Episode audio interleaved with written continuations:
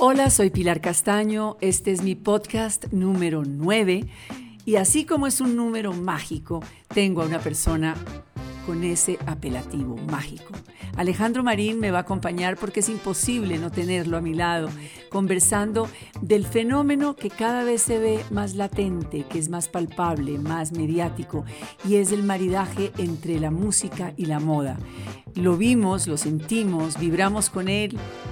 en la noche de los Grammy Latinos. Alejandro, bienvenido a La Moda es más fuerte que todo. En este caso, la música y la moda son más fuerte que todo. Pilar, qué gusto acompañarla. Es un placer, sin duda, un orgullo hacer parte de este ejercicio de audio moderno. Qué bueno, qué bueno que me haya invitado. Siempre, siempre estará invitado Alejandro. De verdad, usted es mi invitado permanente. Alejandro, queremos saber, entender, aprender hoy con usted qué está pasando con el género urbano. ¿Por qué eh, eh, Residente, René, barrió de esta manera? Es decir, me imagino lo que debe estar sintiendo Jorge Drexler, lo que debe estar sintiendo Alejandro Sanz, lo que deben estar sintiendo tantos, con una, con una grito, diría yo, un clamor de dolor a la industria, una, una, un manifiesto de me quiero bajar del avión, me quiero bajar de la gira, me quiero bajar del escenario, eh, quiero, quiero, quiero a mi mamá, como decimos todos en un momento dado, quiero a mi mamá, quiero mi arroz con, con cambule. Eh, hablemos de eso para empezar. Pues Pilar, yo creo que hay varias cosas que cabe la pena mencionar alrededor del fenómeno de René. Una de ellas es, por supuesto, el contundente poder que tiene la Internet en eh, la música contemporánea y en su forma de propagarse mucho más allá de los confines que originalmente la radio convencional le podía dar en términos de alcance a un artista. Esa capacidad que tiene la Internet de viralizar un contenido, de producirlo y de identificar a muchas más audiencias que las que uno tenía la posibilidad de alcanzar a través de la radio, los medios tradicionales, hace de René un personaje esencial para entender la sensibilidad moderna en estas épocas de pandemia, de cuarentena, en estas épocas de disentimiento, de revolución, donde hay problemas y donde hay inconformidades en Hong Kong, donde hay líos en Bogotá, donde en Nueva York tenemos eh, despertares sociales muy grandes, donde está funcionando Black Lives Matter alrededor de todo el tema de la justicia por los derechos y la igualdad de los negros y de las negras a nivel internacional. Y René personifica un poco esa inquietud, esa desobediencia civil y eso está muy presente en la manera de sentir de las nuevas audiencias, de esas audiencias que están always on, que están siempre conectadas por un lado y que están buscando esa, mm, e, e, esa urgencia a la hora de, de entender sus derechos y de reclamarlos a través de de las vías digitales, algo que René ha sabido explotar bastante bien. Y la segunda cosa que yo creo que es muy importante y que lo hablábamos con gente de la radio el día de ayer, Pilar, tiene que ver con la sinceridad de su mensaje y con la forma como se atreve a escribir una canción que se sale por completo de los lineamientos también de la radio en nuestras épocas, en el sentido de que es una canción de más de seis minutos y que cuenta una historia muy honesta, muy de él, muy personal y muy íntima. Y yo creo que ahí, de la misma manera que pasa con la moda y que usted nos lo ha contado en varias ocasiones en su podcast, pues se, conecta directamente, umbilicalmente a la moda como, como esta sinceridad y como esta honestidad que tiene eh, tanto la moda como la música en común. Me encanta todo lo que nos está contando porque yo creo que hay un hilo conductor que marcó la noche de los Grammys, que al fin y al cabo es una, es una plataforma que lanza como, como unos, como unos em, cohetes, digamos, de información y de tendencia y de sentir. Eh, lo vemos en Natalia Lafourcade. Natalia Lafourcade con su canción mexicana hace exactamente lo mismo. Es un manifiesto, es un dolor de patria, es un dolor de vida. Y lo vemos con, con José, con J Balvin, también que, escogió rojo para manifestar su dolor de pandemia, su dolor de, de, naturaleza, su dolor de, calentamiento global, su dolor de de todo lo que nos está pasando. Entonces definitivamente estamos viendo una música herida, una música dolida, una música eh, casi que de, postguerra, en el sentido de que yo sí creo que todos hemos sentido esta pandemia como una, como una amenaza, como un enemigo, como una guerra que hemos tenido que luchar contra todo lo que se nos viene con este enemigo invisible que es el virus. Entonces me impresiona mucho la, la realidad, la cruda realidad de la música, Alejandro.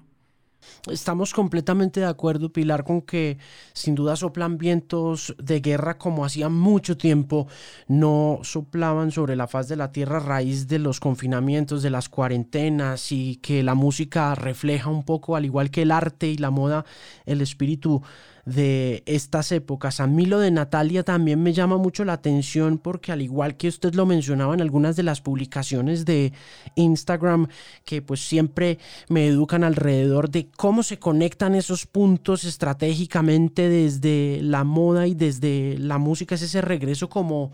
a lo clásico, ¿no? Ese regreso de Natalia, esa necesidad de explorar las raíces, entendiendo también que los Grammy pues están enraizados desde su latinidad en los Estados Unidos de América, que son eh, un mercado muy mexicano, muy regional mexicano, pero muy influenciado por la manera como los mexicanos inmigrantes pues han transformado las reglas de, de la música mexicana contemporánea y Natalia de alguna manera regresa a las raíces también en un momento supremamente difícil para los inmigrantes en el que Donald Trump está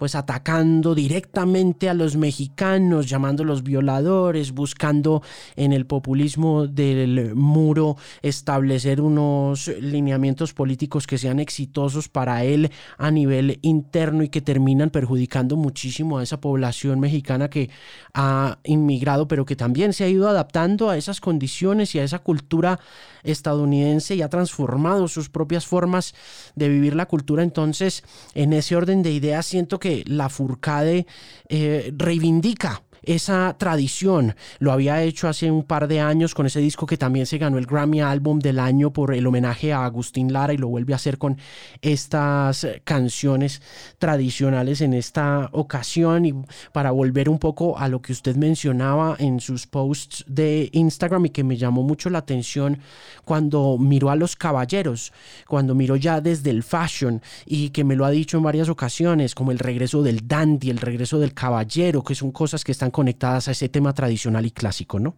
No, de eso vamos a hablar ahorita, pero primero estamos en, la herida abierta, que es, por ejemplo, yo siento que lo, que lo que me llegó a mí al alma escuchando todo este tema de Natalia Lafourcade es como si Frida Kahlo estuviera sentada cantando desde su corsé y su limitación física y todas sus dos vidas, la, vida del, dolor y de la limitación. Em,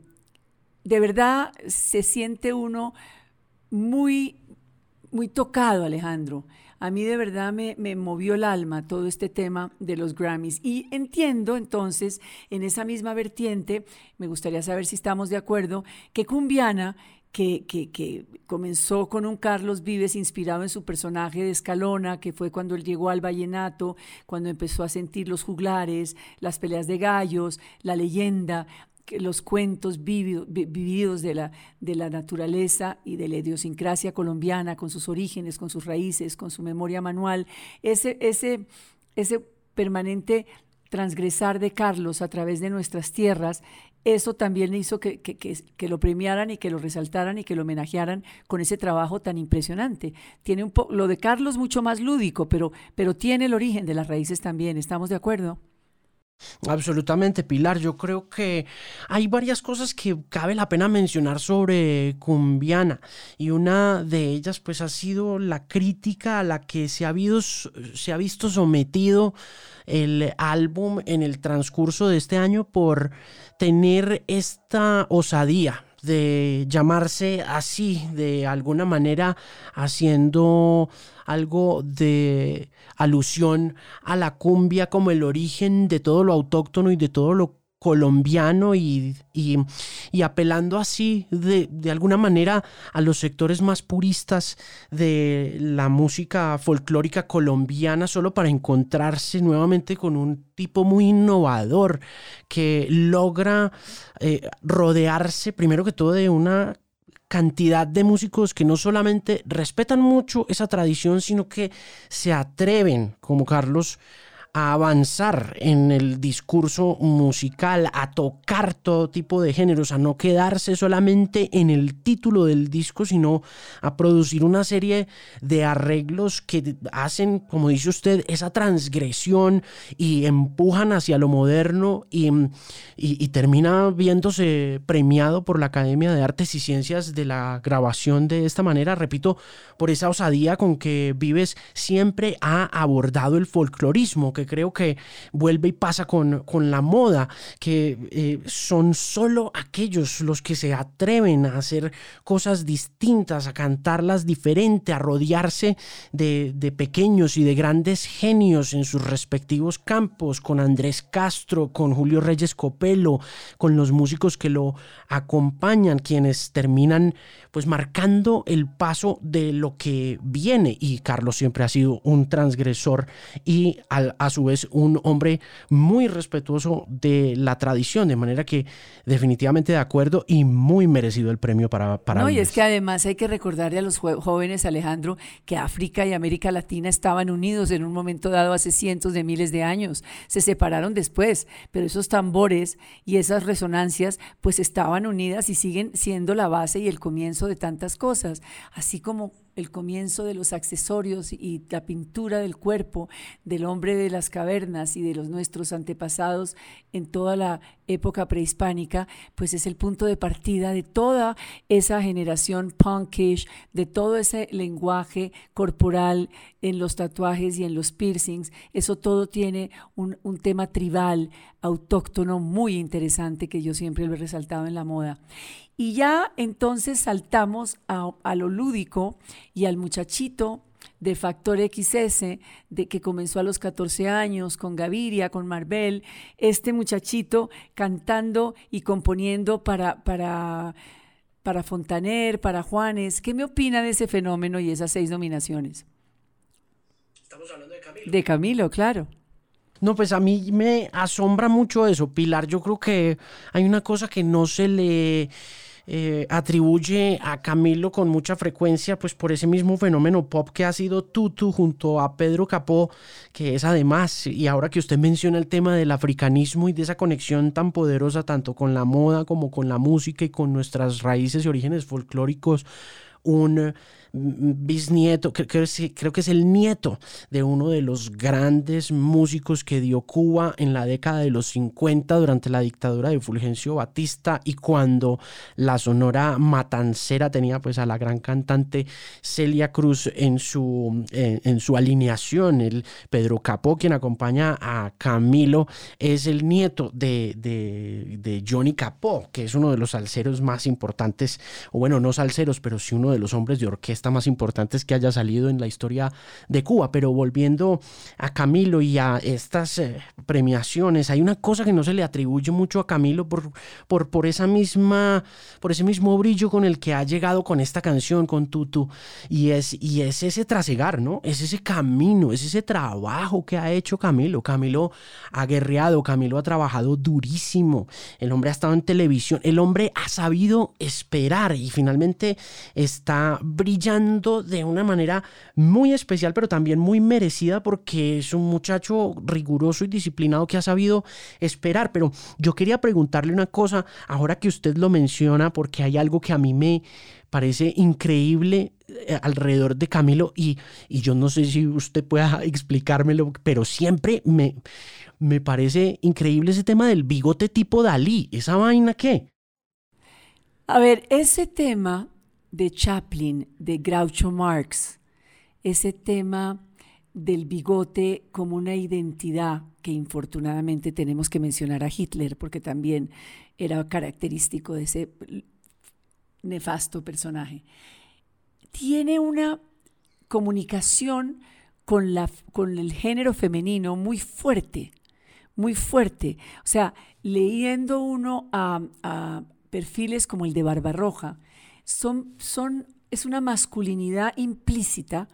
con la cual puede jugar él y lo está haciendo. De hecho, en la vestimenta y en la indumentaria nos podemos referir concretamente con su look de los Grammys. Puede darse el lujo de ponerse una blusa femenina, que fue lo que se puso para los Grammys. Él tenía, no tenía una camisa, él tenía una blusa estampada en, en chifón de seda, eh, blanca y negra, con unos pantalones de pinza, de pliegues, muy femenina toda su indumentaria, porque su físico, su, su, cara, lleva este bigote surrealista de Dalí o de Groucho o de Chaplin, que, que lo transporta a uno a,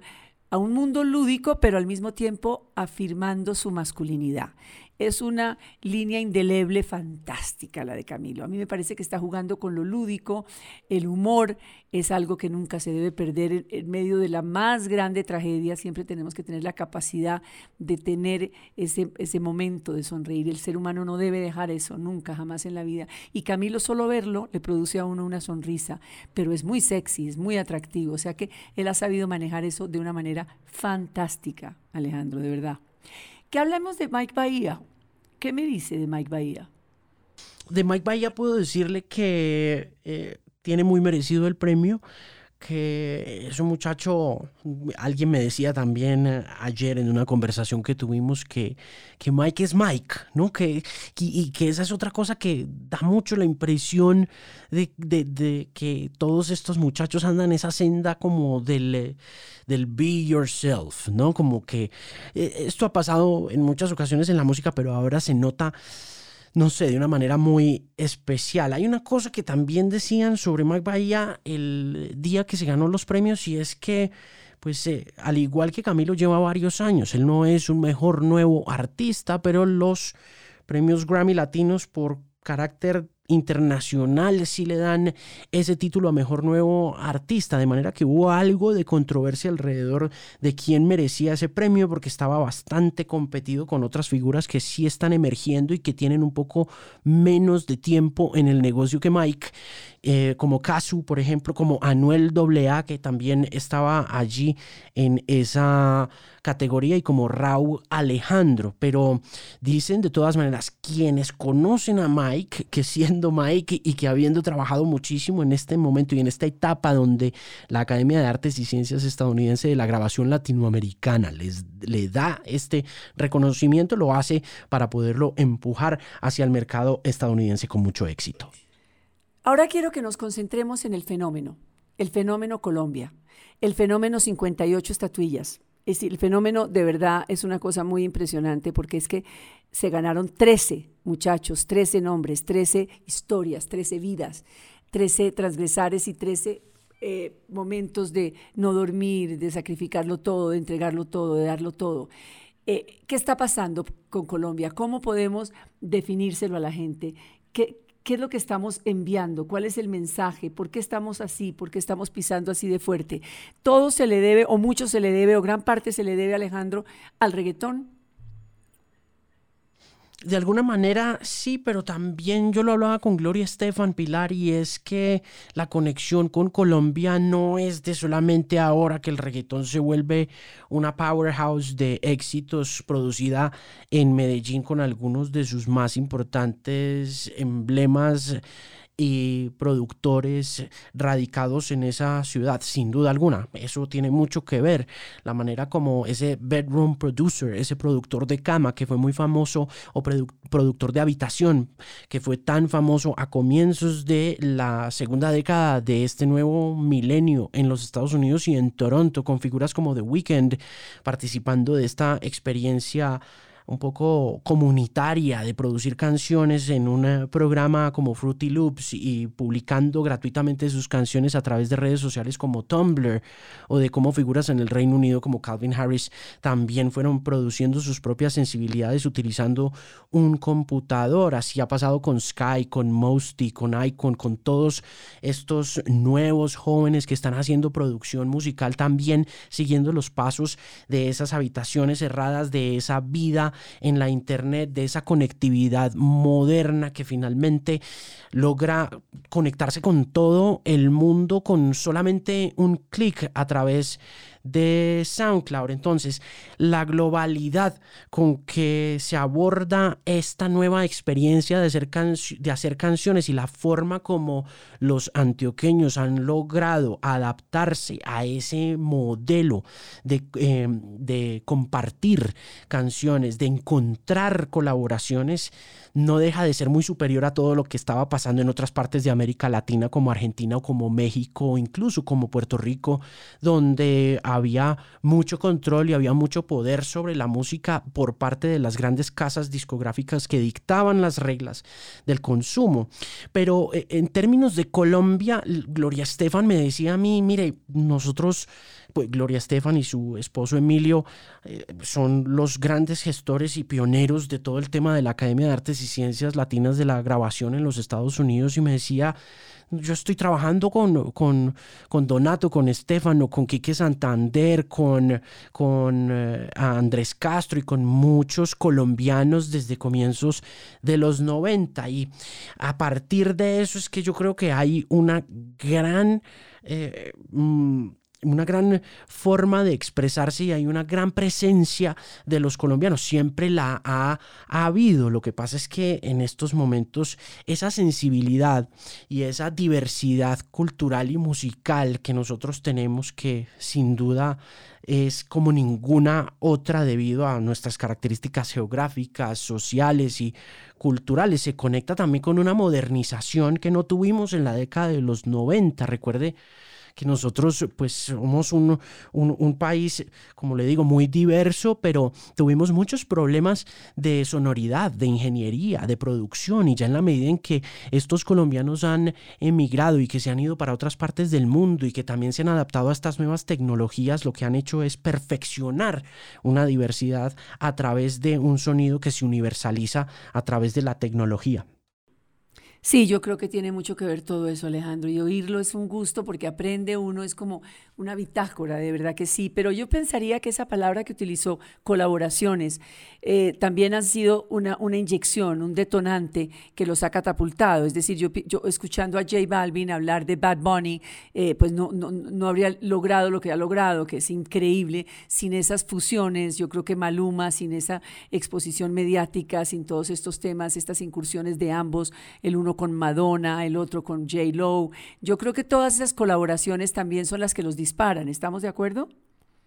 Completamente de acuerdo. Ese espíritu colaborativo que ha permeado a la cultura pop durante los últimos 20 años y que ha permitido que nos conectemos de diferentes maneras, no solamente aquí en América Latina, sino, en otras partes del mundo, porque es que lo que le decía, The Weeknd